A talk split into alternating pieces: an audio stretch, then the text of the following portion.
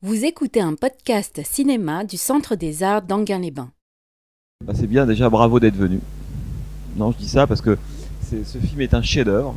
Euh, vous l'avez déjà vu? Non? Qui l'a déjà vu parmi vous? Ah. Et euh, donc ce film est un chef-d'œuvre qu'on a du mal à voir en salle. Donc c'est bien d'en profiter, en plus dans des conditions quand même euh, comme ça. Donc voilà. Alors l'idée du cycle, on, en avait un peu parlé la fois d'avant, c'était euh, aussi de pouvoir à, chaque fois projeter un film qui à la fois donc euh, illustre, on pourrait dire, l'évolution du genre euh, pendant la période, les années 70, euh, l'évolution ou en tout cas la carrière d'un cinéaste important, et puis le film lui-même. Et là, John McCabe, évidemment, c'est un film qui est à la fois un western, ça nous de parler un peu du western dans les années 70, qu'est-ce qui est arrivé à ce genre-là. Euh, c'est un film d'un cinéaste qui a tourné plus de 40 films immenses, qui s'appelle Robert Altman. Hein, il a fait plutôt le début de sa carrière. Euh, et puis en plus, c'est un film absolument, je trouve, euh, absolument formidable. Enfin, vous me direz ce que vous en pensez évidemment. Alors, John McCabe, c'est un film qui est réalisé donc en 70 et qui sort en 71. Hein, c'est important parce qu'à l'époque, Robert Altman n'est pas un cinéaste connu. Il a commencé, il fait partie de cette génération. Il, est né à la fin des années 20, de 20 Robert Altman. C'est-à-dire qu'au moment où le nouvel Hollywood débute, en 67, il a déjà une carrière relativement importante, mais de cinéaste de télévision. Qu'il a tourné pour des séries télévisées, il a fait des épisodes, des pilotes. Il vient, ça, si vous voulez, son école à Robert Altman, c'est la télévision. Et il va commencer à faire des, des petits films, un peu de commande à la fin des années 60 ou au milieu, alors James Dean Stories, The Delinquents, des films qui sont pas très très connus. Et puis il va y avoir le film qui va le mettre sur orbite, hein, parce qu'on peut rester très très longtemps comme ça à faire des films un peu dans l'ombre, à être une sorte de faiseur, ou à rêver de faire des films un peu personnels et d'auteur, ne jamais y arriver, ce qui n'est pas le cas de Robert Altman. En 70, il va réaliser un film qui s'appelle MASH, et euh, MASH est évidemment le film qui va lancer la carrière de Robert Altman. Je pense que vous avez tous vu MASH, hein, cette espèce de, de, de, de comédie euh, pastiche en même temps très grave autour de la guerre de Corée avec Elliot Gould, Donald Sutherland, qui seront d'ailleurs parmi les acteurs, les acteurs fétiches notamment de, de Robert Altman. Robert Altman est quelqu'un qui a toujours adoré travailler à l'intérieur avec une famille. Hein, il y a beaucoup de cinéastes comme ça, mais lui particulièrement, c'est quelqu'un qui avait un grand sens du collectif, et on le voit même dans ses films, puisque dans ses films, euh, euh, c'est quelqu'un qui n'aimait pas mettre forcément en, on pourrait dire en, en évidence un individu plutôt qu'un autre. Hein, c'est d'où la fameuse forme de Robert Altman qu'on a appelée la forme chorale, hein, et qui va surtout naître un peu à partir de MASH, mais à partir de Nashville en 75. Il, était devenu, il est devenu un peu. C'est-à-dire que quand aujourd'hui on voit des films de Paul Thomas Anderson, Magnolia, tous ces films où plein de personnages s'entrecroisent, si vous voulez, plein d'histoires s'entrecroisent. L'homme qui a l'origine de ça, l'homme qui a inventé ça, c'est Robert Altman. hein, et qui s'est beaucoup servi de cette forme chorale dans beaucoup de ses films. Bon. Et Robert Altman aimait donc travailler en famille avec souvent des techniciens, des acteurs qu'on retrouve de film en film. Alors Elliot Gould, Donald Sutherland, Shelley Duval, c'est Robert Altman qui va découvrir Shelley Duval. Même si aujourd'hui, parfois on connaît plus Shelley Duval pour son rôle de, mère terrorisée dans Shining de Kubrick, mais c'est quand même, elle a joué d'abord, bien avant et souvent chez euh, Robert Altman. Trois femmes, Popeye, vous avez peut-être vu cette espèce de drôle de film qu'est Popeye, qu'on a beaucoup de mal à, à trouver aujourd'hui. Euh, et là, elle a, vous allez voir, elle a un petit rôle dans euh, John McCabe et c'est la première fois qu'elle apparaît dans un film de, de Robert Altman. Donc il y a toute cette famille évidemment. Alors euh, vous allez voir, euh, c'est ce que disait Jean-Paul sur la qualité de la copie, c'est que c'est une copie qui est très très belle, mais à l'époque, euh, la photographie, alors la photographie, elle est signée par un grand chef opérateur. Je vous dis ça, c'est très important. Il s'appelle Vilmos Zsigmond. C'est l'homme qui a fait, qui a fait beaucoup beaucoup de films, et en l'occurrence Voyage au bout de l'enfer, qui sera le dernier film du cycle, et La Porte du Paradis. C'est très intéressant parce que quand on voit John McCabe dix ans avant La Porte du Paradis, on a un sentiment de presque voir le même type d'éclairage, de décor, de couleurs. C'est très très impressionnant. Vous allez voir la façon dont il travaillait. Et ce que voulait Robert Altman, c'est avoir en fait un film qui soit très sous-exposé. Ce qui fait que vous allez le voir, l'image n'est pas n'est pas euh, n'est pas floue jamais. Euh, l'image n'est pas non plus euh, terne. Simplement, Robert Altman tenait à ce qu'on ait une sorte d'impression un peu de vous voulez, d'indistinction hein, dans les plans, ce qui fait qu'il y a des moments, il y a beaucoup de scènes d'intérieur autour des ocres, des jaunes, etc. On n'est pas du tout dans des lumières tranchées, hein, vraiment le noir contre le blanc, pleine lumière contre l'obscurité, pas du tout. On a une sorte de sfumato un peu absolument permanent, et ça, Robert Altman le voulait. Il y a même des séquences qu'il a tournées avec une sorte de grillage devant la caméra pour donner une impression un peu, un peu, un peu floutée comme ça, qui est, vraiment très très belle.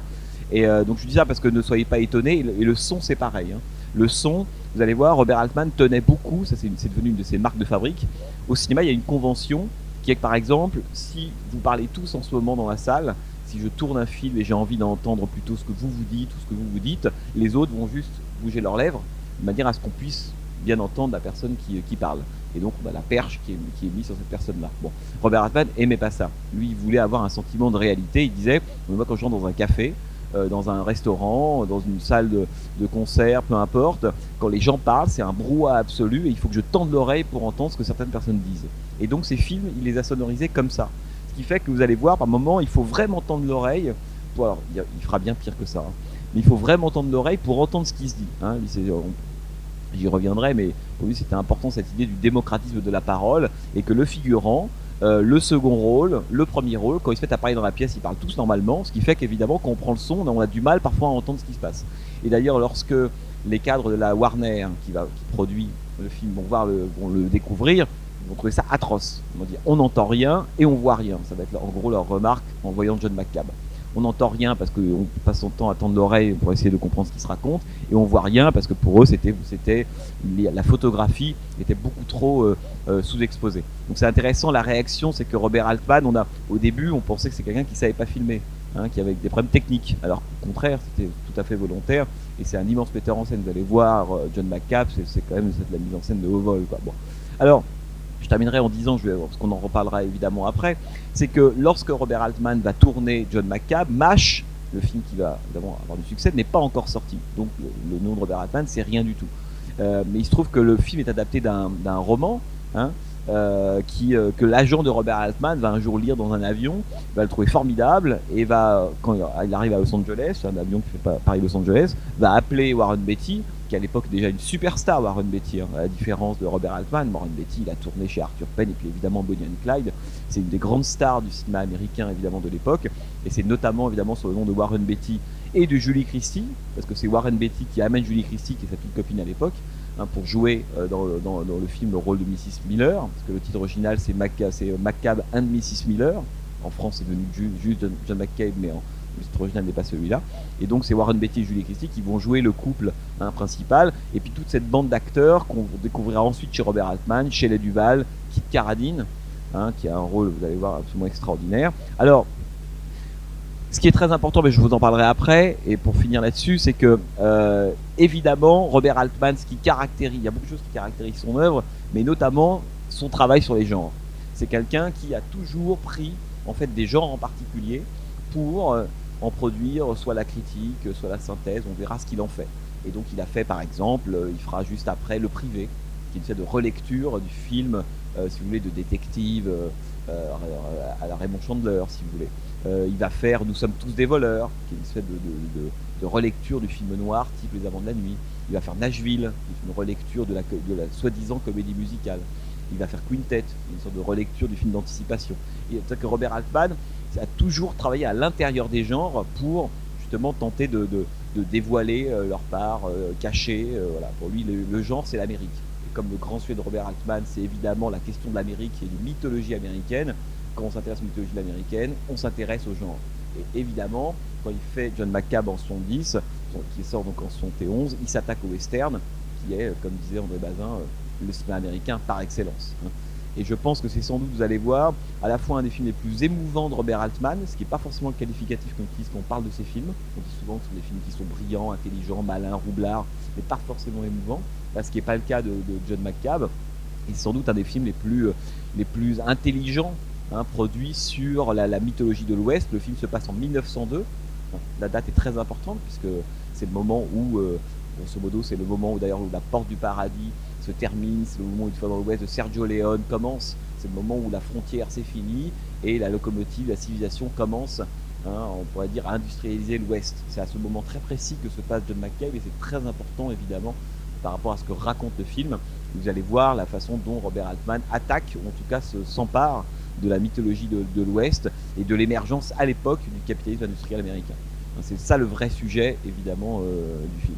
Et dernière chose, l'idée du film lui est venue évidemment euh, à cause grâce au roman qu'il a quand même beaucoup modifié, mais ce qui lui a donné envie de faire le film, c'est le premier album de Leonard Cohen. Hein, c'est en écoutant le premier album de Leonard Cohen, qui à l'époque n'était évidemment pas très très connu, qu'il a eu envie, il avait saisi l'humeur, il voulait se servir de ses chansons pour faire le film. Et d'ailleurs, chose bizarre à l'époque, il n'y a pas du tout de compositeur de musique de film dans John McCabe. ce sont certaines des chansons du premier album de Leonard Cohen qui rythment un peu, parfois comme des chœurs, qui commentent l'action, le film. Et vous avez la séquence d'ouverture et évidemment une séquence extrêmement célèbre avec une, chanson que vous allez découvrir de, Leonard Cohen. Voilà, donc on se retrouve bah, juste après. Bonne projection. Ça vous a plu? Non, vous non. Moyen, c'est vrai? Et vous? Moyen aussi? Voilà. Il y a d'autres moyens? Ça vous a beaucoup plu? Euh, alors, peut-être que je vais vous euh, euh, raconter très rapidement avant qu'on attaque le, presque le film lui-même.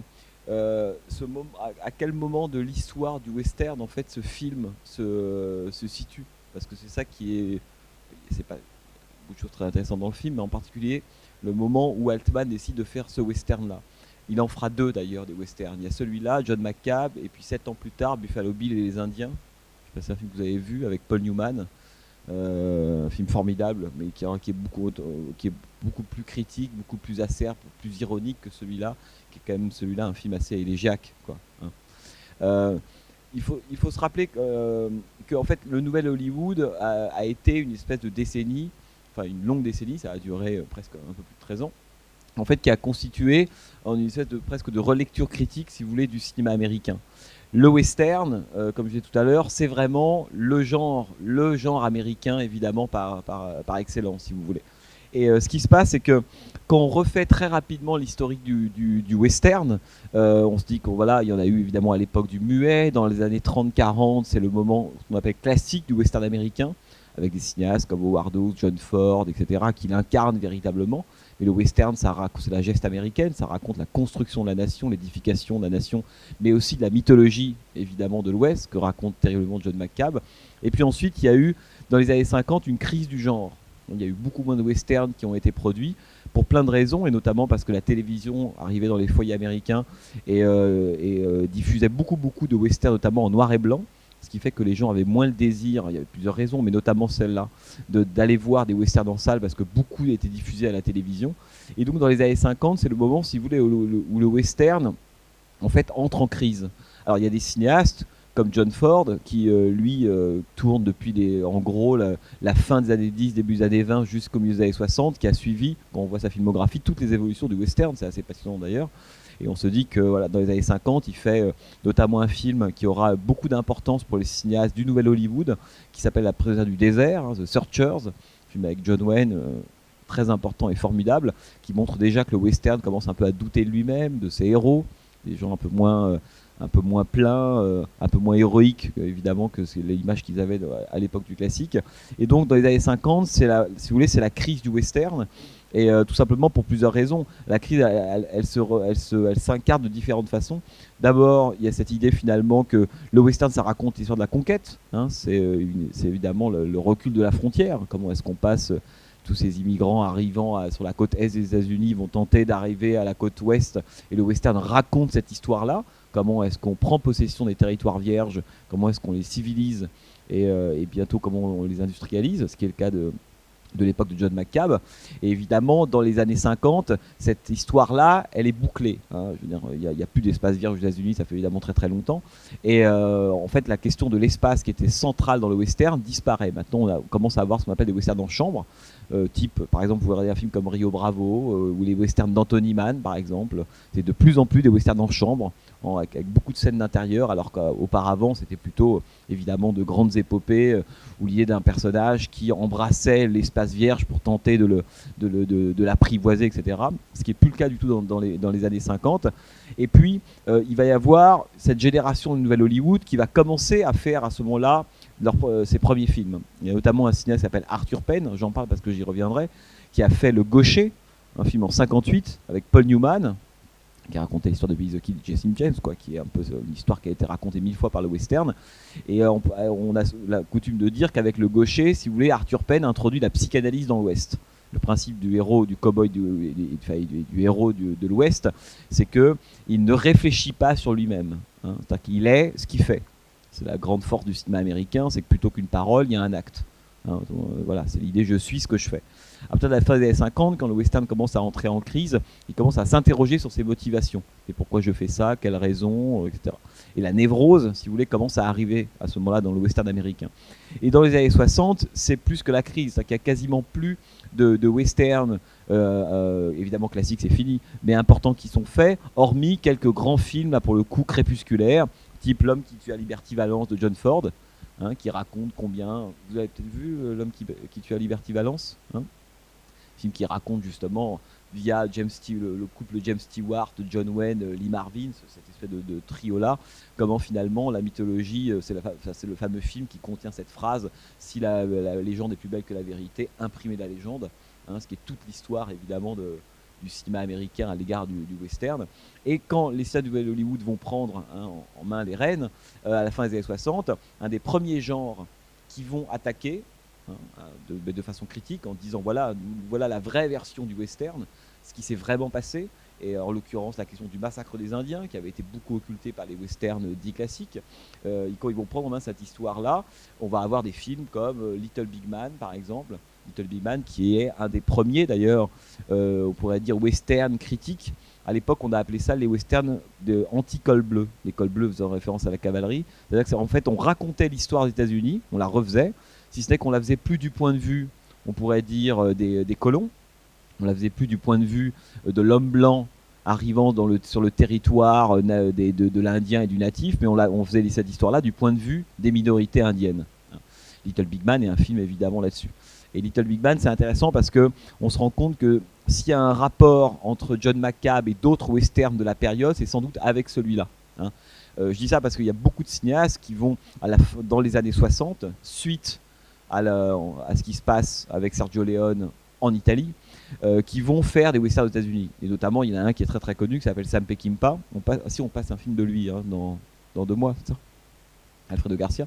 Et Sam Peckinpah, lorsqu'il réalise La Horde sauvage euh, en, en, 69, c'est vraiment là pour le coup, c'est une révolution absolue. Euh, c'est aussi bien du point de vue de la mise en scène que de la violence exposée, un film absolument terrible. Et euh, qui est. Alors ce qui est intéressant, c'est qu'on pourrait se dire, oui, mais alors finalement, quel rapport entre John McCabe et par exemple La Horde sauvage euh, ou les films de Léon? En fait, il n'y en a pas. C'est que John McCabe et Robert Altman, ils s'inscrivent dans une démarche qui est plus celle d'Arthur Penn que celle de Peckinpah. Pourquoi? Parce que beaucoup de cinéastes à la fin des années 60, quand ils se sont mis à refaire des westerns, ils savaient que le genre était mort. D'ailleurs, bon après, si on est un peu précis, on se dit que le genre il est mort le jour même où il est né, puisque le western raconte une histoire qui est morte. Hein.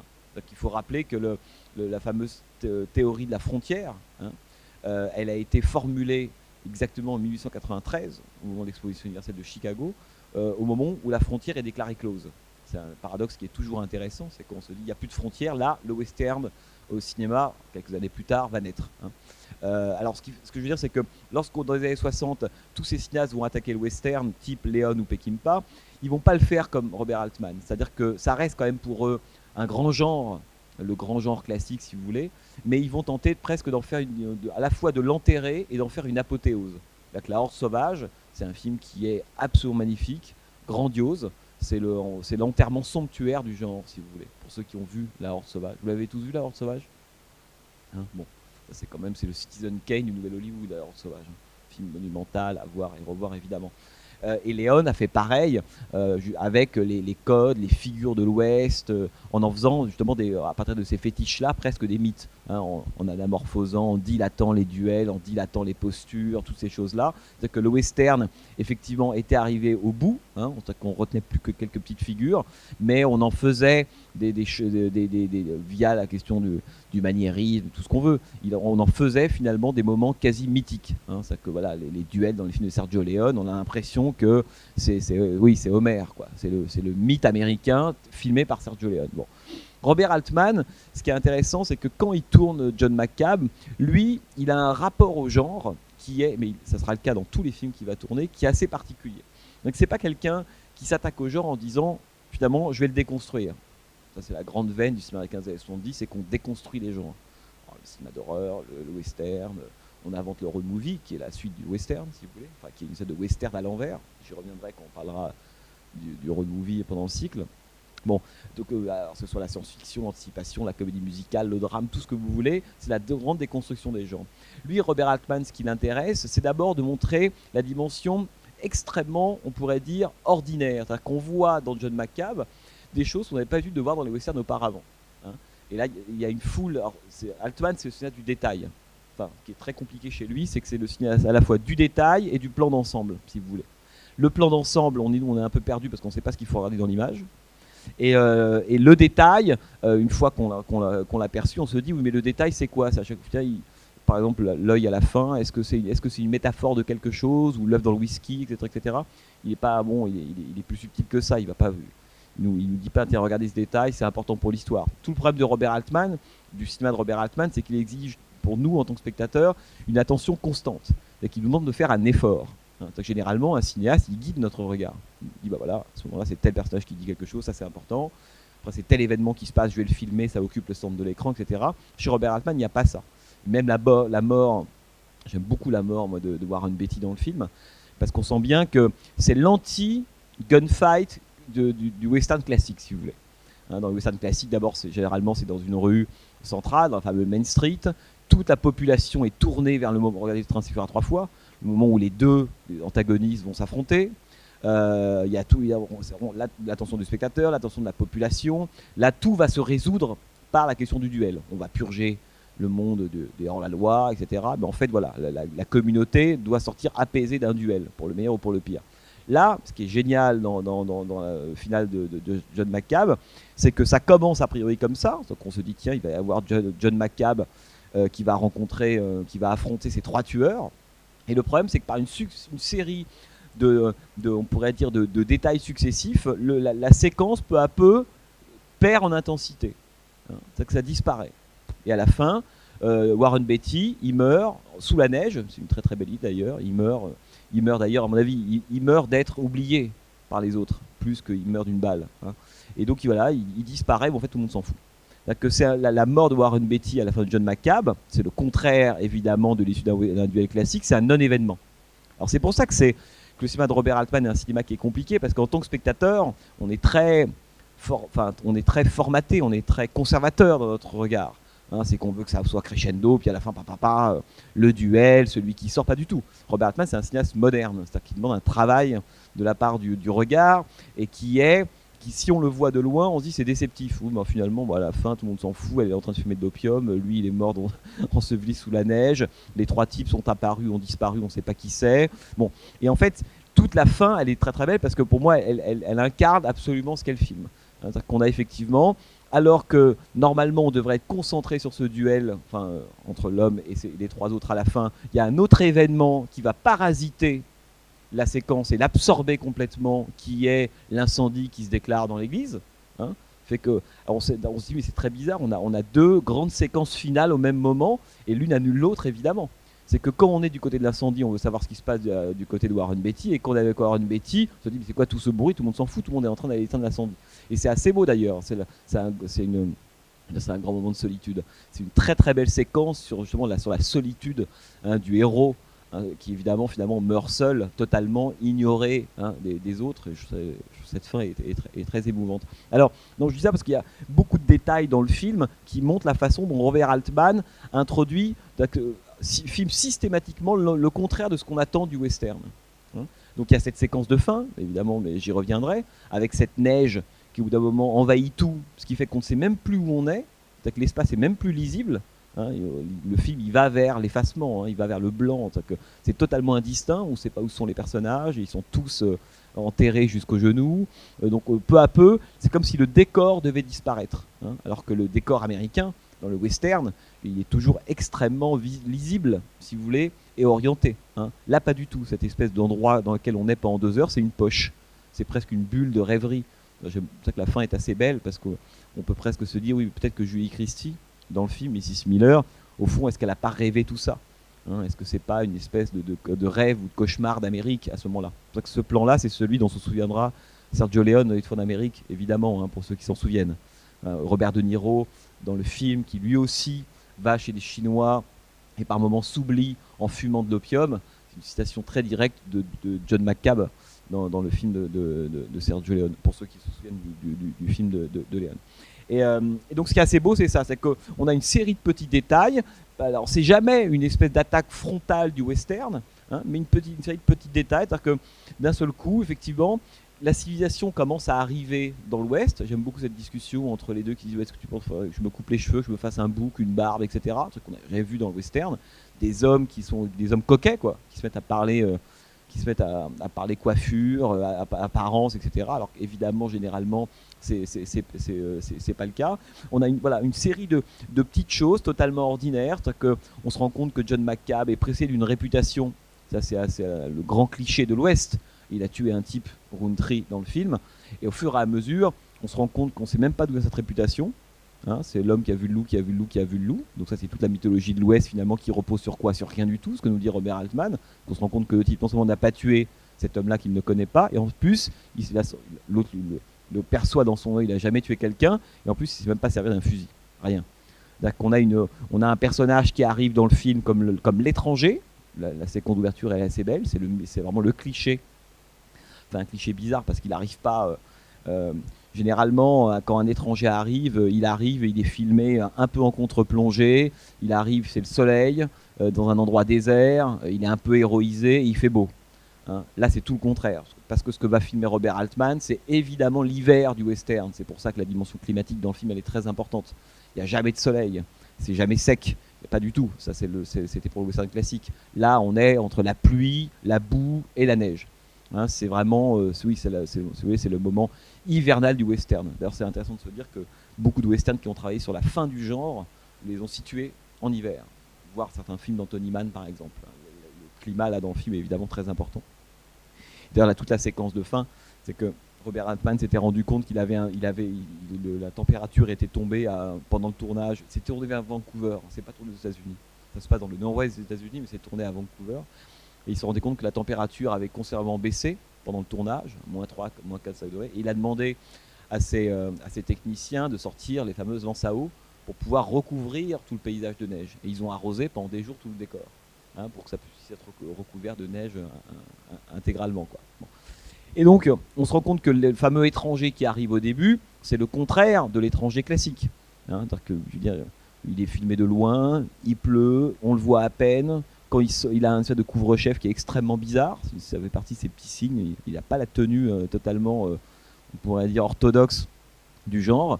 Et peu à peu, on va se rendre compte que ce personnage qui arrive un peu, on se dit est-ce que c'est un gunfighter, est-ce qu'il s'est tiré, il a tué quelqu'un, c'est un dangereux, et peu à peu, c'est rien du tout.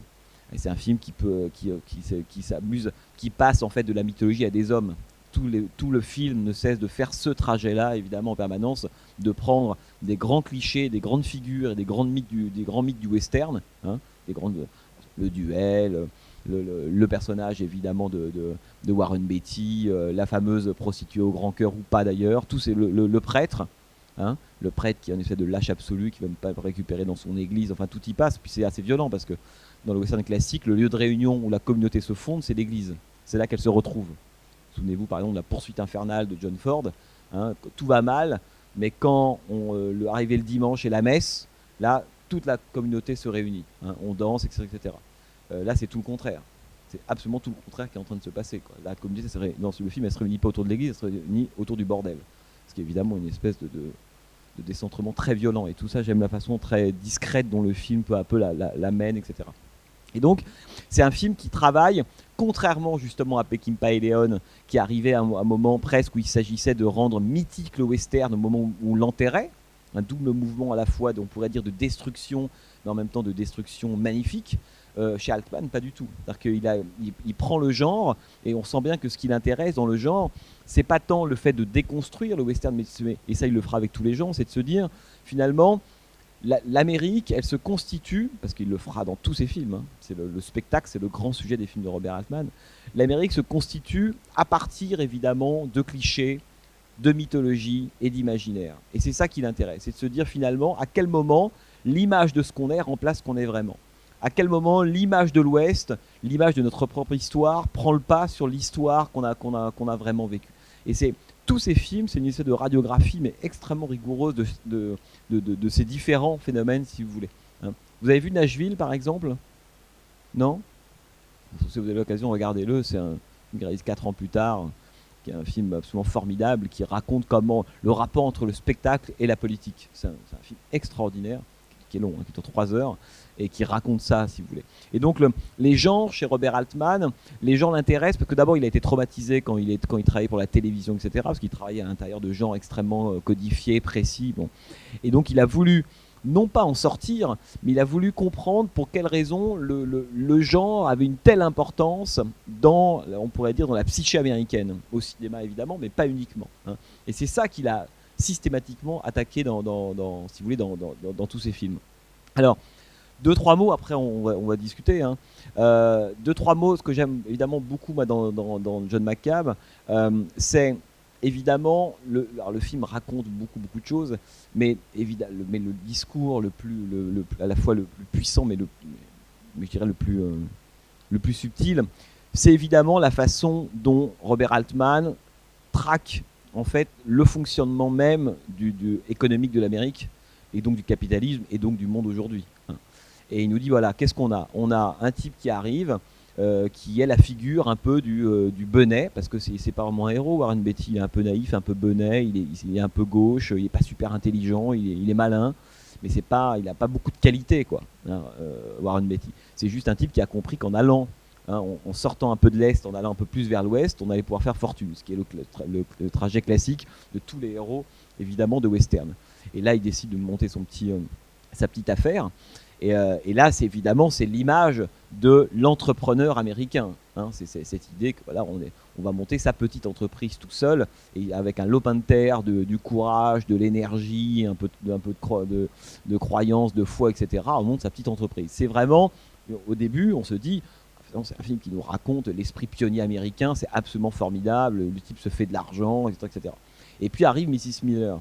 Hein, qui elle commence à, dire oui mais ça peut être intéressant si on si effectivement si on s'associe puis vous strictement rien aux prostituées il faut qu'elle soit propre etc et donc on ne parle que d'argent dans le film hein. quand si vous écoutez bien les dialogues euh, du film ça ne parle que d'argent le, le, coût du bain ce qu'on va pouvoir gagner ça, ne parle que de ça du, début à la fin on ne parle que d'argent tous les rapports humains se, soldent par, cette question d'argent y compris même le duel qui d'ailleurs à la fin est réglé avant même d'avoir lieu, puisque lorsque la discussion a lieu entre l'homme et puis celui qui dit je suis, venu euh, tuer un ours, il dit mais c'est pas avec moi qu'on va négocier, évidemment. Bon. Et donc, petit à petit, euh, l'entreprise va monter, va, va, grossir, et là on se dit formidable, c'est une sorte d'éloge euh, de, de l'artisanat, euh, de, de l'esprit pionnier, et c'est là qu'arrive évidemment la figure du pionnier, du, euh, du capitaliste. Hein. Les deux, là, les fameux deux, avec notamment un des acteurs, Michael Murphy, qui sera un régulier de l'équipe de, Robert Altman. Et c'est ça que raconte évidemment à ce moment-là euh, Altman. C'est le moment où d'un seul coup, on est passé de, des, petites entreprises artisanales, autant de pionniers, autant de petites structures qui fonctionnent, etc., à l'industrialisation du début hein, du XXe siècle aux États-Unis, où d'un seul coup, c'est plutôt le même genre de logique économique qui fonctionne. Et là, il y a négociation. L'autre fait le malin, non, je voudrais avoir un petit peu plus d'argent, et puis quand il tente de se repentir, c'est beaucoup trop tard, l'autre a lâché les loups et c'est fini. Hein. Donc il n'y a pas de négociation. Et il montre justement comment est-ce qu'au début on pense que ce qui est valorisé c'est le courage, l'opiniâtreté, et que finalement c'est quelque chose de totalement évidemment arbitraire. Hein. c'est ça qui est évidemment très très beau là. D'ailleurs dans une fois dans l'Ouest de Sergio Leone, je ne sais pas si vous vous souvenez du film de Leone, il y a dans le film le le, les deux personnages que vous voyez là, c'est-à-dire les deux qui tentent de négocier. Hein, la façade respectable du capitalisme. Et dès que ça marche pas, on envoie les killers derrière et les, trois tueurs. Dans le film de Sergio Leone, il y a le même couple. Il y a Gabriel Ferzetti qui joue le rôle de l'homme d'affaires dans son essai de locomotive. Il est tout malade, souvenez-vous, l'image du capitalisme corrompu, hein, gangréné, pourri par la corruption, donc son corps est totalement, il n'y a plus rien. Et donc il est lui-même aidé par une espèce de, on pourrait dire, de, bras droit euh, secret, hein, pour le coup, du, capitalisme sauvage, un ancien hors-la-loi qui est joué par Henri Fonda dans le film. Et le couple Henri Fonda Gabriele Ferzetti dans, l'Ouest est exactement le même que celui qu'on a là dans le film de, Robert Altman. Exactement de la même façon, évidemment, que ça fonctionne. Et donc le film raconte évidemment ça. Et ce qui est très beau, et ce qui est le plus déprimant pour moi, dans le, que je trouve le plus déprimant et le plus émouvant dans le film, on se dit, bon, bah, très bien, dans, à la limite, il y a souvent eu dans l'histoire du western ce combat entre un individu et puis une espèce de structure euh, capitalistes, type les cattle barons, euh, qui d'un seul coup veulent euh, s'approprier vos champs ou votre maison parce qu'elle passe sur une voie de chemin de fer. Bref, il y a cette idée de l'entreprise qui veut grossir. Alors là, il va voir, on se dit, bon, ça c'est un schéma assez classique, on l'a vu dans plein plein de westerns. Et là, il se dit, mais comment faire? Donc il, il va voir l'avocat. Alors là, l'avocat, alors qui s'appelle Samuel Clems dans le film, qui est un espèce d'anagramme du vrai nom de Mark Twain. Je dis ça, Samuel Clément s'appelait Ma- Mark Twain. Bon, je vais parler de ça, sinon ça va être trop long. Mais donc. Et lui, il tient le discours populiste absolu. hein, on, va, faire cracher les riches, ne vous inquiétez pas, etc. etc., etc. Évidemment, une fois qu'il a dit ça, il disparaît. Alors, il y a quelque chose qui est intéressant, je ne sais pas si vous l'avez remarqué, mais dans le, dans le bureau de l'avocat, il y a un portrait d'un président américain qui s'appelle McKinley, qui a été un des présidents américains assassinés hein, en 1901. Hein, donc le film nous rappelle toujours très très discrètement, évidemment, l'éternel rapport, on pourrait dire, entre, le, capitalisme et la politique, entre la violence de l'un et la violence de l'autre. hein. Alors nous, ça nous dit rien, mais pour les Américains, c'est des portraits qui sont, ancrés dans leur esprit. Ils savent à quoi ressemble McKinley, comme Kennedy, Lincoln, Roosevelt, etc. Bon. Et, euh, et après, on se dit, alors il va y avoir effectivement ce duel, comme je disais tout à l'heure, ce duel va résoudre quelque chose. Parce que même dans les combats, dans les westerns classiques, entre un individu seul et puis une espèce de petit groupe euh, de gens qui veulent s'approprier ces terres, même quand ce combat a lieu, il y a deux solutions. Où l'individu généralement gagne, généralement c'est c'est une façon de remettre à plus tard le moment où, là, où les, les consortiums vont à nouveau tenter de reprendre la main dessus, où il perd, mais il perd de telle façon que la communauté s'est ressoudée autour de ça et a compris quelque chose du système, même si le système est unique. Là, ce qui est génial, c'est que tout le monde s'en fout et que cette mort, elle ne sert à rien. C'est-à-dire que c'est donc un, non-événement absolu. C'est ça qui est pour moi le plus terrifiant dans le film, c'est évidemment ça. C'est pas le fait que Warren Beatty meurt. A priori, on est pour le coup dans une trajectoire classique d'un homme qui on, on a compris dès le début, de toute façon, qu'il ferait pas long feu pauvre Warren Beatty. hein. C'est pas ça. Ce qui est évidemment intéressant, c'est la façon dont Robert Altman filme cet événement-là. C'est-à-dire que en- justement en mettant la communauté de côté, cette mort, elle, elle est absolument pas édificatrice. Elle ne sert à rien. Hein, et ça continuera. C'est-à-dire que le fait qu'il soit lui en enseveli sous la neige, c'est aussi une façon de dire, mais finalement, cette mort-là, elle va dans une heure, elle s'est effacée. Tout le monde l'aura oublié. Autrement dit, la mort d'un individu, là, pour le coup, ne sert à rien. Ni à refonder la communauté, qui est complètement partie sur autre chose. hein. Euh, Elle-même ne s'en rend même pas compte. Il n'y a que sans doute Julie Christie qui, elle, plutôt que d'affronter le réel, D'ailleurs, c'est un moment bizarre. hein, euh, décide d'aller voir, euh, le- le- d'aller chez les Chinois pour s'oublier, parce que c'est ça que nous raconte aussi le film. C'est que c'est complètement ridicule d'essayer de lutter contre ça, ça marche pas. La seule façon d'y échapper, c'est de rentrer dans, son, un univers mental. hein. Et j'aime beaucoup ce moment-là. Et euh, je dis ça parce que la dimension mentale de la fin du film, alors elle peut jeter un doute sur tout ce qu'on vient de voir, si ça avait été qu'un rêve, etc. Bon, mais elle, elle dit aussi à mon avis, beaucoup de ce qu'est le projet de Robert Altman en général. C'est-à-dire que la, la question finalement de la dès, lors qu'on veut confronter la mythologie à la réalité, on se casse toujours les dents sur l'idée que aux États-Unis, la différence entre les deux n'existe pas. Vous savez, on a c'est toujours un truc qu'on raconte, et même au, moment du 11 septembre, on disait la réalité contre la fiction, la réalité a rattrapé la fiction. C'est un truc qui pour les Américains n'a pas de sens. C'est-à-dire que la, la- la fiction fait la réalité. Et la réalité est la matière de la fiction. Nous, on, nous, on pense cette distinction-là pour le meilleur et pour le pire, eux, c'est quelque chose qu'ils ne pensent pas. hein. C'est ce que racontait très très bien Liberty Valence. Que quand, quand euh, à la fin de Liberty Valence, James Stewart dit imprimer la légende, si la légende est plus belle que la vérité, imprimez la légende, on peut se dire, ah, c'est pas bien. Non.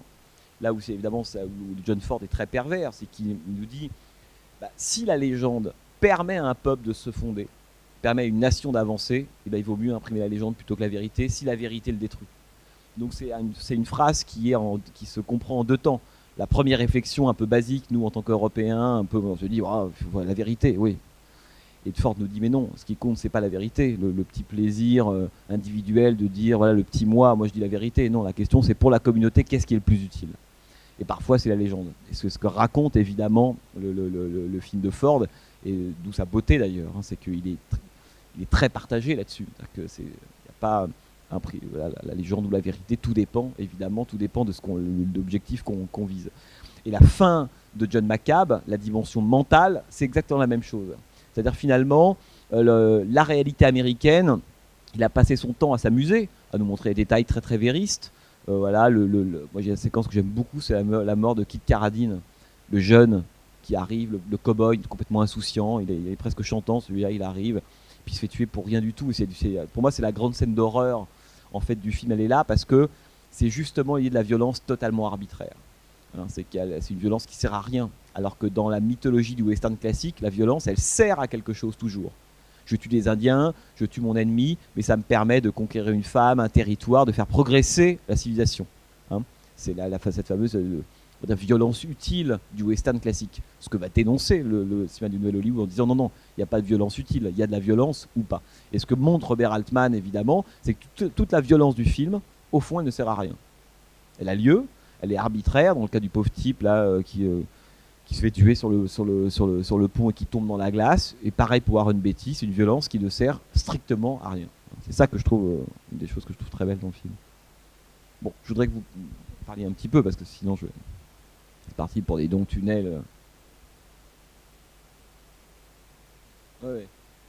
Ah Alors, il y a deux, trois choses. D'abord, le photographe, le fameux dont je vous parlais, la Vilmos Zygmunt, c'est un, c'est un, génie, la photographie. Là, il y a des séquences, même la fin, des séquences d'intérieur qui sont absolument extraordinaires. D'ailleurs, tous les films photographiés par ce chef opérateur-là sont magnifiques. Et vous le verrez si vous venez à tout cela pour le dernier film de cycle, voilà, Je vous l'enfer de Michael Cimino, c'est quelque chose d'impressionnant.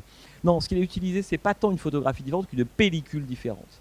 Hein. Et il a fait des essais, il l'a montré à Robert Altman en disant, parce que Robert Altman lui disait, parce que ce qui est intéressant, c'est que le film, il y a à la fois des détails réalistes, hein, et en même temps le sentiment de, finalement de, quelque chose qui est presque un, un peu mental, un peu rêvé, hors du temps. Parce que cette espèce d'endroit dans lequel on tourne, on ne sait pas où on est, en fait. C'est vraiment, c'est une petite poche d'Amérique, hein, mais qui est presque déjà une espèce de rêve, un rêve d'Amérique. C'est ça qui est assez beau c'est que c'est quelque chose qui est relié à rien du tout. Il voulait qu'il y ait ces deux sentiments à la fois. Ce qui fait que dans le film, on le ressent beaucoup, jusqu'à la fin évidemment. C'est à la fois plein de détails réalistes, hein, effectivement, euh, sur la, façon de ce que c'est qu'un un cow-boy, le fait de te mettre pas près des chauffages, tu vas puer, etc. Des choses toutes bêtes. Hein. Mais il y a plein de détails très très, euh, même triviaux. De ce et en même temps, il y a cette idée finalement, ce qu'on est en train de regarder, c'est quelque chose qui est de l'ordre de la, de la mythologie, du rêve, hein, d'une image qui évidemment ne renvoie plus à rien. Je pense qu'il y a ces deux éléments-là euh, dans, le film. Et il n'y a pas de filtre, mais il y a par moments euh, des grillages. Alors, comme c'est filmé en fait en longue focale, c'est-à-dire qu'on on, on les voit pas, mais ça crée un, espèce d'effet, pas de brouillage, mais un peu quand même. C'est-à-dire que l'idée qu'il n'y a jamais aucune couleur criarde dans le film. On est, on est, on est aux antipodes du Technicolor, évidemment c'est qu'on est dans les ocres, les beiges, les jaunes, c'est très très fin comme type de lumière, mais encore une fois, c'était à l'époque pas du tout de lumière orthodoxe. Après, ça s'est généralisé. Dans les années 70, il y a beaucoup de films qui utiliseront ce type de lumière, euh, justement avec du grain, etc. Mais à l'époque, pas du tout. D'ailleurs, juste avant de parler, vous voyez le film, les producteurs, quand ils ont vu ça, ils étaient catastrophés. Hein, parce qu'ils pensaient justement que. Et, euh, et, même du point de vue du traitement des acteurs, c'est intéressant. Parce que Warren Beatty, au début du film, on met beaucoup de temps à commencer à le voir vraiment. Euh, il a un chapeau, on le voit de loin, c'est sombre, il a de la barbe. Dans n'importe quel film de studio classique, euh, la star arrive, sa première apparition d'abord est valorisée, en gros plan, il est nickel, hyper bien éclairé, etc. Là, Warren Beatty, il émerge très doucement. Et en fait, quand il émerge, finalement, il va mourir. C'est ça qui est assez beau dans le film, c'est qu'il n'y a pas de star. À aucun moment, on a le sentiment de dire, voilà, Julie Christie, Warren Beatty. Ils sont tous traités, ça c'est le côté très démocratique aussi de Robert Altman, c'est que chacun a le droit au cadre comme les autres mais dans le son, puisque tout le monde parle, et, euh, aussi évidemment à l'image. Par exemple, la, séquence de le, poker au début, lorsque Warren Beatty arrive, vous vous rendez compte qu'on n'a que des séquences de groupe quasiment. Il y a très peu de moments où on va isoler Warren Beatty parlant à un autre personnage. Hein. et même pendant le tournage, il a tenu à ce que les acteurs d'abord portent les mêmes costumes que ce qu'ils portent dans le film et qu'ils passent leur temps ensemble. Que chez Robert Altman, tous les soirs, montrait les rushs à toute son équipe des films de la séquence qui venait de tourner. Généralement, au cinéma, quand un réalisateur tourne euh, euh, son film, le soir, il y a 3, 4, 5 personnes qui assistent à la projection de ce qui vient de tourner. Le producteur, lui, un ou deux acteurs, etc. Et Robert Altman tenait à ce que tout le monde soit là en permanence. La dimension collective, elle est évidemment très très importante. Je dis ça parce que s'il y a bien quelque chose qui est important dans le cinéma de Robert Altman, c'est cette dimension démocratique-là. C'est que dans le cinéma américain classique, il y a toujours l'idée qu'il y a un héros, quelqu'un qui est le porte-parole, et qu'il y a très souvent derrière un peuple ou une foule qui est là, mais au fond est invisible. Hein. Pour ceux qui ont vu Vers sa destinée de John Ford, par exemple, sur Lincoln, le jeune Lincoln, voilà, Lincoln va, incarner la parole, etc. Et on se rend compte que la foule disparaît le jour où Lincoln devient Lincoln. C'est très compliqué dans, les, films américains, c'est que c'est à la fois un cinéma qui est très démocratique, en même temps il y a toujours un leader, un héros, c'est comme un cinéma de l'individu, individualiste. Et, euh, et donc cette idée que n'importe qui peut être comme dans un film de Capra, peut devenir un héros, mais c'est pas vrai. Hein, c'est cette idée finalement que celui qui devient héros l'était au fond dès le début. Et donc il y a toujours une contradiction entre le porte-parole, celui qui dirige la foule, et les autres. Chez Robert Altman, il n'y a jamais ça. Ça qui est on se rend compte que Warren Beatty, il n'y a, aucun rapport entre lui et les autres. C'est ça qui est assez beau. Il n'y a au- aucun effet de solidarité. À aucun moment on vient l'aider, au contraire. hein. Euh, à aucun moment il va pouvoir faire un groupe, il va pouvoir mobiliser. Rien, il se passe rien. C'est que chacun est seul dans son coin, obsédé par la seule question qui intéresse tous les personnages pendant tout le film, qui est celle de l'argent. Comment se faire un maximum d'argent. Et puis voilà, et ce que comprend évidemment Julie Christie, qui est sans doute plus intelligente que lui. hein. Elle comprend qu'effectivement, à la fin, euh, même si on se fait pas, forcément beaucoup d'argent, eh ben, il faut partir. Parce que euh, la logique économique qui est en train de s'installer, l'industrialisation hein, de, cet Ouest qui est encore sauvage, hein, a encore des types qui tirent comme ça n'importe. Je veux dire, on, on va pas sanctionner le jeune parce qu'il a tué l'autre, évidemment. Mais alors que cette, cette, logique économique est en train d'arriver, il n'y a qu'une façon, évidemment, soit c'est l'embrasser, oui je vends, hein, soit c'est de fuir. C'est ça qui est intéressant, c'est qu'il n'y a pas d'autre moyen. quoi. Ce que vous dites là, je pense que c'est euh, je pense que c'est y, y a- souvent des gens qui pensent ça des films de Robert Altman. Vous voyez ce que je veux dire? Non mais dans le sens où par moment on trouve qu'il a, il a même un rapport un peu distancié. C'est pour ça que je vous dis au début, je trouve que c'est un film émouvant de Robert Altman parce que si vous pensez ça de John McCabe, il y en a certains. Bon, Euh, mais le problème c'est que la question c'est que se dire, vous dites ça me gêne qu'il n'y ait pas de rapport. Oui, mais l'absence de rapport, c'est le sujet du film. Mais je pense que c'est un, film qui est disons que c'est un film qui est déceptif d'abord. Ça, c'est quelque chose qui, euh, une des plus grandes violences qu'on peut faire à un spectateur, c'est de le décevoir. On peut, on peut l'énerver, euh, mais la déception, c'est compliqué. Parce qu'effectivement, c'est un film qui nous fait croire, en même temps, la question c'est de savoir combien de temps on croit ça, mais qui nous fait croire qu'on va entrer dans un schéma classique, hein, hein, le rapport amoureux entre un homme et une femme. D'ailleurs, c'est intéressant parce qu'à aucun moment, entre Warren Beatty et Julie Christie, on sent que lui, il est chiffonné, il est amoureux d'elle, il va jamais lui formuler, et elle, c'est très très beau. C'est-à-dire que, par exemple, les rapports entre les deux, enfin, moi je, comprends ce que vous dites sur le contenant, et moi je trouve que c'est un film très très fort parce que j'ai l'impression que les personnages sont sublimes, avec une espèce de, de, de- de subtilité, que rien n'est jamais dit, et tout est dans.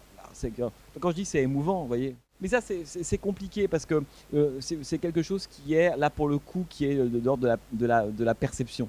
hein. Je dis pas que c'est subjectif. Voilà. C'est de la perception. Ouais, mais bien sûr.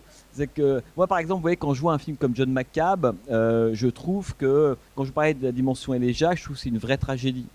C'est-à-dire que ça fait partie pour moi de ces et, et je dirais que l'identification, parce qu'en fait c'est ça dont vous parlez, c'est l'identification. Est-ce qu'on a envie d'être avec eux ou pas? Est-ce que bon, chez Altman, ça n'a jamais été son truc. C'est un truc qu'il déteste. C'est-à-dire qu'il déteste l'identification parce que, l'identification dans le, dans le sens classique du terme, c'est-à-dire que euh, vous le voyez pleurer, il s'exprime, il dit ce qu'il pense, et vous êtes avec lui, etc. Voilà. Et lui, il déteste ça parce que ça incarne pour lui le chantage, d'une certaine façon. Cette façon que vous n'avez pas le choix que d'être ému par un personnage qui pleure, énervé par un personnage qui bat, qui bat un animal ou qui bat, etc. Et Altman, il est jamais là-dedans. C'est-à-dire que, en fait, avec Alt- dans les films d'Altman, au fond, c'est que il, est, et ça, pour moi, c'est son côté pervers, c'est qu'on a les émotions qu'on peut. Ça veut dire que euh, à aucun moment on peut être complètement re- resté sur le seuil de John McCabe. Vraiment. Et je pense parce que, encore une fois, c'est un cinéma qui est bon. À l'époque, on voit plus ce genre de film-là, de manque d'identification, de personnages un peu erratiques, qui rentrent, ils sortent, on sait bon. Maintenant, c'est un film qui est beaucoup plus violent pa- par rapport à ce qui se produit dans le cinéma, pas uniquement américain, mais aujourd'hui où l'identification est très très forte, où les choses sont marquées, on sent, on sent les, on sait les émotions, il y a tout est stabilo bossé, au post-it, etc.. C'est l'anti ça. hein. Et euh, alors effectivement, euh, après, après par exemple, on peut être plus ou moins sensible à la, je pense la musique de Cohen. Pour moi, elle met, mais dès le début du film, une espèce de, de, de- de chape mélancolique sur le film, mais d'emblée. Que tous ces personnages sont tristes. C'est un monde d'une tristesse infinie qui nous montre pendant deux heures. Alors, après, là-dedans, effectivement, il n'y a, pas de- a, type. Quoi. Donc, euh, voilà, euh, quand euh, Warren Beatty arrive dans le film, il arrive, j'ai l'impression qu'il a le poids de la mélancolie sur lui, c'est terrifiant quoi. Et, moi, c'est un personnage avec, lequel je suis tout de suite parce que je trouve ça être extrêmement émouvant, ce personnage qui dit, qui fait croire qu'il est quelque chose alors qu'il n'est pas. Je trouve ça émouvant au, cinéma les personnages qui, qui tentent d'être des choses qu'ils ne sont pas. Ils tentent de coller à l'image du western, et en fait, il l'est jamais. C'est très très beau. Et, et, Julie Christie, qui dit, en fait, qui, dont on sent, mon avis, pour le coup, toute la psychologie du début à la fin. Hein, c'est que c'est un grand passage de cinéma américain qui est à la fois la tête sur les épaules, elle est totalement lucide. En même temps, c'est une femme amoureuse qui aimerait bien, etc., etc. Elle sait que c'est pas possible. Et à la fin, quand elle part dans, enfin, pour moi, c'est la, toute fin du film, c'est une des fins les plus émouvantes. Hein, bah oui, elle sait que c'est pas possible. Elle, a tout perdu en même temps pour vivre. il faut s'évader. Et puis après l'opium, ça ira mieux, puis elle repartira. Et je trouve que tout le Kit Caradine, par exemple, l'échange qui est très court, hein, pourtant sur le pont, la vitesse, là, on sent bien que quand il veut, il sait le faire. Ah, la vitesse avec laquelle la peur du spectateur monte, on se dit non, mais c'est qu'un jeu qui risque de mal tourner, et puis les, autres arrivent comme spectateur de ce qui ils sentent que, ça, que ça va être un drame. Là, on voit la puissance d'Altman, c'est qu'évidemment, il peut faire ça. Et là, on est totalement scié. C'est ça que c'est des personnages qui sont particuliers, hein, euh, mais euh, après, oui, l'identification, euh, elle n'est pas donnée telle qu'elle, c'est vrai. Parce que le titre original, c'est McCabe and Mrs. Miller. C'est ça le vrai titre. Hein. C'est pas John McCabe. Le titre, c'est lui, elle et lui, quoi. Hein, c'est presque, c'est pas Léo McCarré, mais, mais presque, quoi. C'est vraiment l'histoire d'un couple, quoi. C'est McCabe and Mrs. Miller, quoi. Et comment cette petite entreprise, finalement, qui, qui pourrait qui pourrait s'appeler comme ça. D'ailleurs, j'aime beaucoup comment est-ce que l'endroit de la fortune, là, le, Hill of Fortune, qui est c'est l'endroit du bordel, qui est évidemment la grande métaphore de l'Amérique. Enfin, de l'Amérique, je dis l'Amérique, de la France ou ce qu'on veut. Hein. C'est le, voilà, la, porte du paradis, si vous voulez, de John de, du film, hein, c'est un bordel. Lequel? Ah oui, bien sûr, je suis d'accord. Et puis avec des choses terribles, parce que chez les Duval, au début, c'est la, vous savez, c'est ces gens qui étaient, ces femmes qui étaient commandées par courrier postal, les types étaient dans des, endroits, euh, sur des, euh, je sais pas, sur des mines, des choses comme ça. Et puis il y avait des femmes qui étaient commandées par courrier. Et chez les Duval, au début, fait partie de celle-là. bon, elle arrive, et euh, le problème c'est que son homme est battu. Hein, le Bartley, il a, le crâne fendu, il y a le, et donc son mari est mort. Et là, elle est récupérée par Mrs. Miller et elle intègre le bordel lui dire, lui dit mais c'est pas grave, tu sais, entre ton statut avant et celui-là, c'est la même chose. Et c'est intéressant parce que avant, elle, est dans le système, pour le coup, euh, on pourrait dire euh, classique. Hein. elle est mariée, un système puritain. Ça s'appelle Presbyterian Church, quand même la ville. Hein. Euh, mais il lui explique juste que finalement, être, être marié comme ça, ou bien être dans un bordel, finalement, c'est la même chose. C'est-à-dire que c'est une forme d'exploitation, évidemment, mais l'une est respectable, avec la vitrine de la religion, et l'autre se, fait au grand jour. C'est des moments très violents dans le film. Mais dit, il n'y a pas de poussée de cuivre, il n'y a pas des gros plans. Ah non, c'est ça que je trouve très beau. C'est que c'est euh, que ce qui est horrible, c'est là justement, c'est l'écart. Et euh, c'est peut-être ça qui vous a gêné. C'est l'écart entre ce qui est dit et le traitement. C'est-à-dire que dans un film classique, euh, que plus quelque chose qui est dit est important ou violent ou un impact émotionnel, plus la mise en scène, en fait, le met en évidence. Dans euh, le film d'Altman, en fait, il n'y a pas de, mise à niveau. Tout est monotone. C'est ça qui est qu'on se fasse tuer d'un coup de pelle. on entend, quelqu'un qui dit il a le crâne fendu. Non mais dans n'importe quel autre film, plus, plus académique, on aurait eu un gros plan, ah, quelqu'un pleure, crie, etc. Il y, aurait une, une de pause dans le récit. L'électrocardiogramme du film, il est totalement plat. Et c'est ça qui évidemment est très, euh, qui est typique de Robert Altman, toute sa dimension aussi. à la fois c'est sa dimension démocratique et c'est aussi une façon de dire, ou bien pour le coup dans, dans la réalité, euh, tout ça ça compte pas. Ces gens-là, ne rien qui fait, il fait les gens s'en moquent. Chacun pour sa pomme. La question, c'est combien je récupère d'argent en bout de course. Et donc, on a euh, ce que filme la Robert Altman, et pourtant c'est un lieu clos, c'est le contraire de la communauté. Parce que c'est un des grands sujets des années 70, évidemment, c'est cette idée que la communauté américaine a explosé. Alors qu'un des grands euh, mythes de l'Amérique, c'est le melting pot. C'est que quoi que, quel que soit l'endroit d'où on vient, sa religion, son origine ethnique, tout ce qu'on veut, on, peut parler des langues différentes, et vous avez aujourd'hui à Los Angeles, c'est vertigineux, mais à un moment donné, euh, comme hier soir, quand il y a le drapeau américain, tout le monde est américain. C'est un truc qui est toujours fascinant pour nous les Français. Absolument fascinant. Bon. Et c'est magnifique quand ça marche. Quoi. Et ce que les années 70, à l'époque de Nixon, du Vietnam, du Watergate, de toutes ces choses-là, cette mythologie-là, elle, est attaquée. Autrement dit, cette idée que le cinéma américain filme toujours en fait la, construction d'une communauté, d'un peuple américain, dans les années 70, c'est le contraire qui se passe. Et le film ne montre que ça. Me dis, mais non, il n'y a, aucune communauté, ils vivent ensemble ces gens-là, mais c'est une, presque une somme d'intérêts privés, totalement individualistes. Il n'y a même pas de jugement là-dessus. Hein. C'est ça. Hein. Et donc la communauté peut marcher quand tout le monde, quand les intérêts des individus convergent, mais dès qu'ils convergent plus, il n'y a plus d'idée supérieure. L'Amérique, pas l'Amérique, tout le monde s'en fout. Et ça, c'est aussi un film qui est très violent, évidemment, là-dessus. quoi. C'est cette espèce de, fausse communauté, hein, si vous voulez. Vous avez encore l'ouest de Léon en tête? Oh, c'est vrai? Bon alors, qu'est-ce qui vous arrive? Bon, il faut voir ça. Parce que dans l'ouest, c'est pareil. Une fois dans l'ouest commence avec justement l'arrivée de la locomotive comme ça dans l'ouest. Mais ça, c'est la, c'est la, c'est la, l'image ancienne, si vous voulez, de Machine in the Garden, quoi. C'est-à-dire que de l'arrivée de la civilisation et de l'industrialisation dans la pastorale américaine. Hein, c'est que ça, c'est un symbole évident. C'est-à-dire que quand, effectivement, parce que le, premier, le, premier euh, engrenage, rouage du capitalisme dans le film, c'est l'arrivée de, ce, de cette loco sans rail. Hein, parce que prostituée, c'est quoi au début C'est la matière première du commerce. Et puis le commerce va grandir, va grandir, papa, papa, et puis voilà. C'est à partir de là que ça commence. Et évidemment, c'est très symbolique le moment où cette espèce de locomotive arrive dans cet espèce d'endroit boueux, le, wilderness que ces gens essaient de construire. Et quand la locomotive arrive, c'est là que tout. En fait, c'est déjà fini à ce moment-là. C'est l'arrivée du capitalisme, de la civilisation. Et c'est ce que symbolise vraiment cette locomotive. Mais qui est une image, pour le coup, là, euh, qu'on a beaucoup vu dans, dans, dans, le western. Le western, le, généralement, le train, c'est l'ennemi. Parce que le train, c'est ce qui va remplacer le cheval. Et c'est ce qui veut dire que le territoire est cartographié. C'est rare que dans les westerns, le train soit, filmé de façon. C'est toujours l'ennemi. Hein, il y a de grandes séquences comme ça dire, même dans Liberty Valence, quand il voit arriver au début le train, il dit mais c'est quoi cette espèce de, truc atroce? Un des premiers de John Ford s'appelait Le Cheval de Fer. Le Cheval de Fer, c'est la locomotive. Hein, ça raconte évidemment cette, histoire. Et donc euh, voilà, c'est que c'est le, train, la locomotive, c'est le symbole dans le western de la fin du western.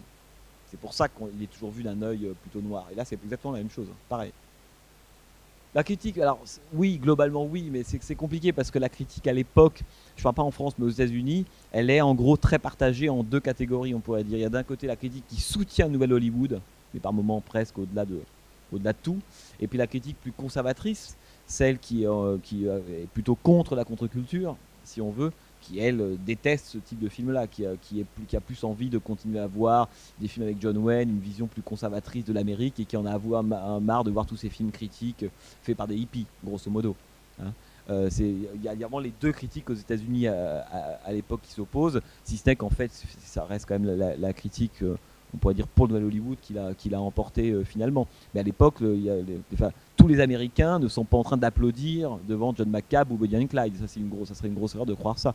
Il y en a qui, vont applaudir au succès de, je pas, de Charles Bronson dans, euh, dans la ville. Il y a, parce que là, moi, j'en passe aucun là pendant dans le cycle. Il y en a qui sont intéressants d'ailleurs. Mais il y a aussi tous les films. On pourrait dire que ça, c'est les films issus de Kennedy, de Nouvelle Hollywood, grosso modo, pour faire court. Bon. Il y a aussi tous les films euh, nixoniens. Hein, et il y a dans le cinéma américain à l'époque, pendant 10-12 ans, on a, euh, je veux dire, quand l'un sort, l'autre sort aussi. C'est-à-dire que chacun, il y a, euh, voilà, on a des, des anti-héros névrosés, incapables. Et ben, on aura Bronson, on aura Jordan Baker, et puis par moment, on aura Eastwood pour ceux qui comprennent pas très bien Dirty Harry. Donc euh, voilà, il y aura toujours, le, à chaque fois, le contre-champ de tous ces films-là. C'est pour ça que quand on parle de Nouvelle Hollywood, faut pas croire que le cinéma américain à la fois il fait un bond gigantesque, ça reste inouï en termes de qualité esthétique ce qui s'est produit là. D'ailleurs, en fait, on, n'a pas beaucoup évolué depuis. Mais euh, c'est pas tous les films qui ressemblent à ça. C'est le grand vent qui souffle sur Hollywood, c'est ceux qu'on retient, c'est ceux qu'on retiendra, c'est là qu'émergent les grands cinéastes. Mais numériquement, il y a autant de, films, on pourrait dire, euh, euh, conservateurs, enfin académiques, qui, sont, qui continuent d'être produits. Je vous le disais la fois d'avant, je ne sais pas si vous étiez là ou pas, mais l'année d'Easy Rider, hein, lorsque Easy sort en 69, à la même époque sort les, sortent les bérets verts Hein, euh, film avec de John Wayne et Ray Kellogg. Hein, donc, il et donc du point de vue, de, on se dit c'est la même année, mais du point de vue de, l'histoire des formes, il y a 10 ans d'écart. Et pourtant, ça va continuer comme ça pendant toute la décennie. Bon bah donc rendez-vous, c'est quand la, prochaine séance? Le 4 décembre? 5 Soleil vert, Richard Fleischer. Vous avez déjà vu Soleil vert? Non? Bah là, il faut venir. Bon, en tout cas, merci beaucoup. Hein, passez une bonne nuit. Et puis, ben, à la prochaine fois. Au revoir.